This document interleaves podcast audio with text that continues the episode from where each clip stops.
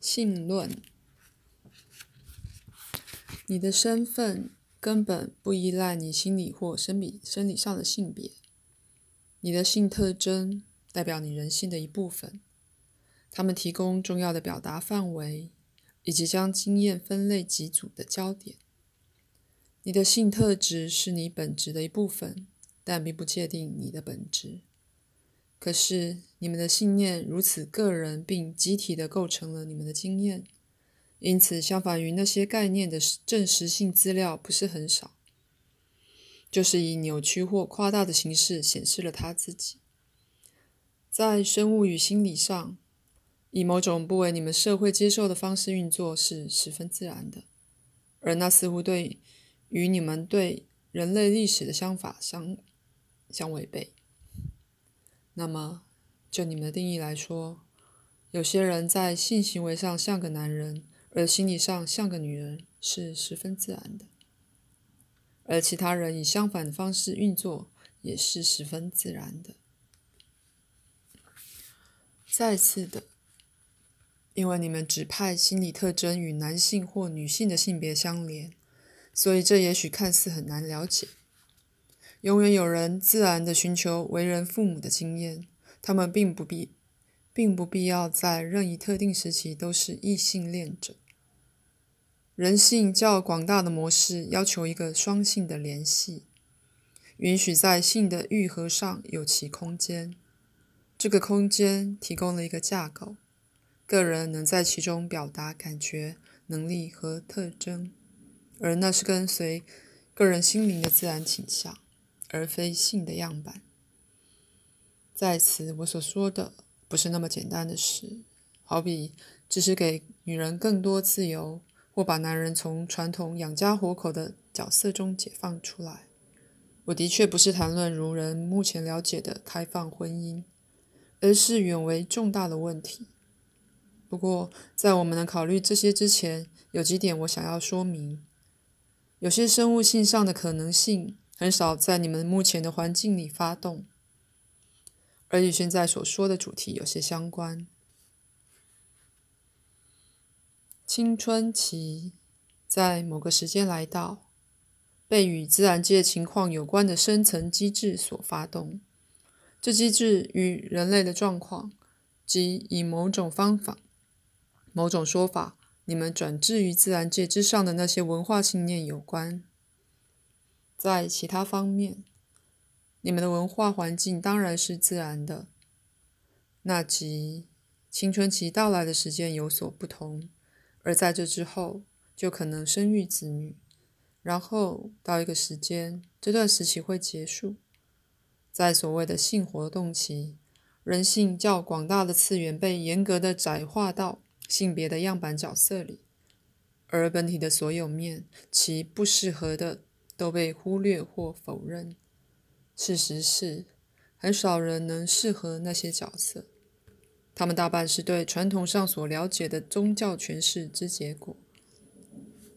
而科学家虽然看起来好像很独立，却往往只是为无意识持有的情感信念找到知性上能接受的新理由。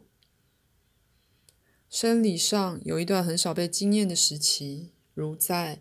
恶心的笑话里，玩笑性的对老年与第二次童年的暗示。这特定的潜在生物能力只显示在稀有的例子里，因为一方面它代表现在很少受欢迎的一件事。不过生理上来说，当身体接近老年时，它是十分可能完全的再生的。的确，一个十分合法的第二青春期是可能的，在其间。男人的精子是年少力强而活力充沛，而女人的子宫是柔韧而有能力生育的。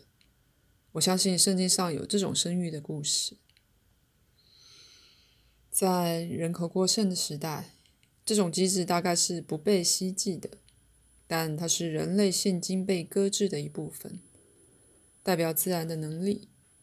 在你们的世界的某些区域。孤立的人们活过了几百岁年纪，强壮而有活力，因为他们没被你们的信念所触及，也因为他们与自身所知并了解的世界是和谐共存的。于是，当一个小团体企图维持自己的生物性姿态时，这种第二青春期偶尔发生，并且因而生下孩子。通常，第二青春期与第一次一样的跟随同样的性别取向，但并非永远如此，因为十分可能新的性联系与第一次相反。这是更少有的，但人类如此做以保护自己。透过医学技术。你们有些老人被维持活得够长，使这种过程得以开始，却以扭曲的形式出现。有时在心理上很明显，但在生理上受到挫折。于是第二青春期是此路不通的，他没地方可去。当前他在生物性上既不合时宜，也不被需要。若不去干涉，这些人有的可能带着满足感死去。当用医学技术难维持他们活下去时，肉体的机制继续奋斗，使身体重生，带来这第二次青春期。就自然情况，只会在不同的条件下发生，而在心智上是远为警醒，并且意志力是没受损的。到某个程度，在这天生固有、很少被察觉的第二青春期和癌症发展之间有所关联。在这里，以一种夸张的方式生长变得特别明显。几乎在所有这种交涉涉及癌症的案子里，精神与心灵的生长都被否定了，或这个人感觉他不再能于个人或心理上适当的生长，这生长的企图便发动了身体机制。而结果是某些细胞过分生长了。这个这个人坚持不是生长就是死亡，而强迫造成一种人为情况，其中生长本身变成了身体上的灾难。这是因为一个阻塞发生了。这个人想要在个人方面有所生长，但又怕这样做，总是有自身的不同情形必须列入考虑。但通常这样一个人觉得自己是本身性别的殉难者，被囚禁而不能逃避。这显然可以适用于性器官的癌症上，但背后的原因通常与任何这种情形有关。由青春期的性问题而开始的那些问题，使得能量被阻塞了，能量被体验为性能量。且说。被认作老化或无法料理自己的老年人，有时惊艳到性活动的新涌现，而这没被给予出路。除此之外，他们已失去从前用以表现经历的传统性角色，常有未被留意的荷尔蒙改变。许多人在冲动时，有些不仅是性方面的，也是知性方面的，表现出一种神经质、奇怪的行为。新的青春期永远不来。新的青春期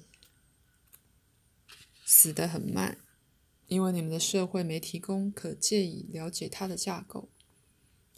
而的确，它以一种可能会看似最丑怪的扭曲方式显现。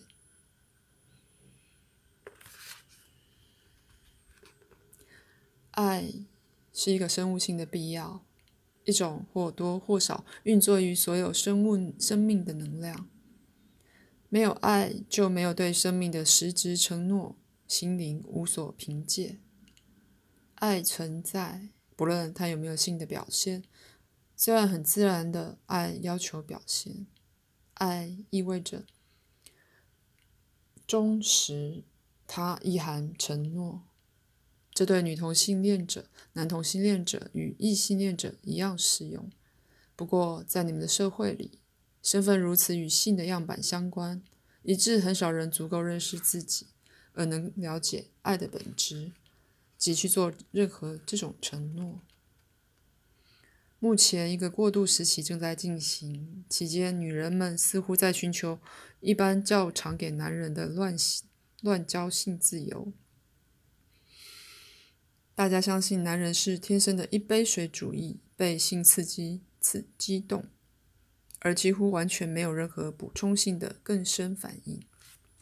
于是，男人被认为，不论对所涉及的女人有没有任何爱的反应，他都要性，或有时可遇他，正就因为他不爱他。在这种案例，性变成不是爱的一种表现，却是一种嘲弄或轻蔑的表现。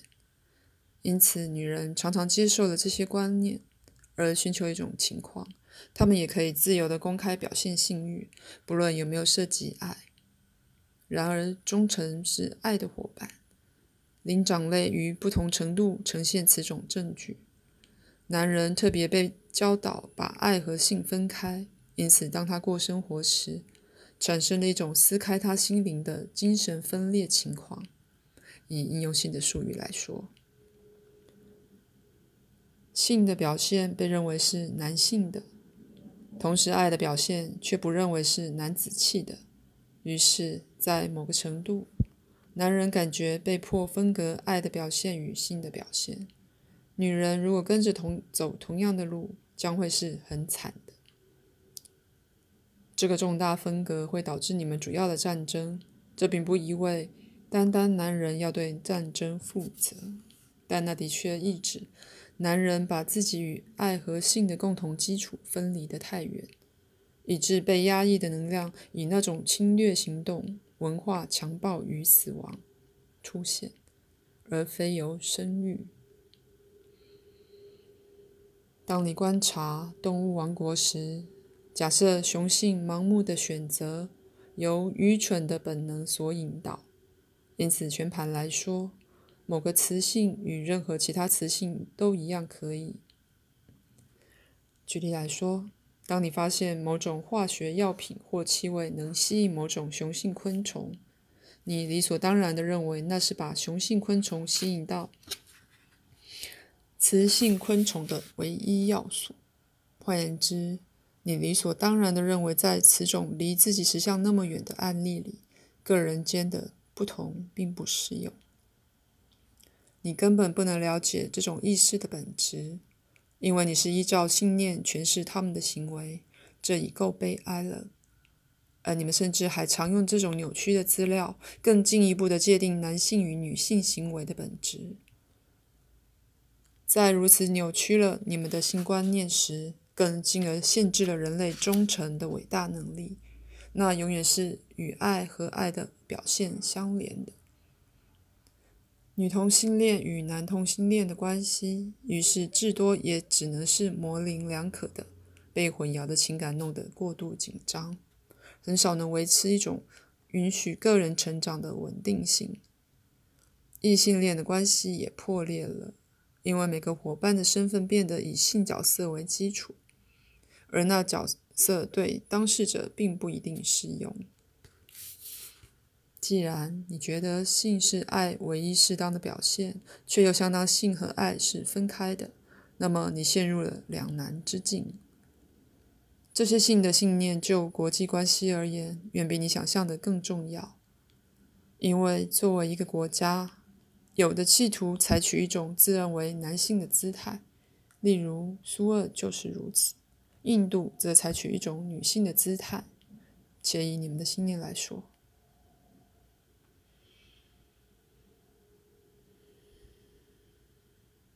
小注：一个有任何一种生长，例如肾结石或溃疡的男人，都具有他认为是女性化的倾向，因而有依赖性。同时，他又感到可耻。以一个仿冒的生物性庆典，他产出本来在他身上没有的东西，那程度可说是生育。在溃疡的情况下，胃变成了子宫。充血，生出烂疮。他借此诠释了男人想表示女性特征的一个丑怪企图。口述结束。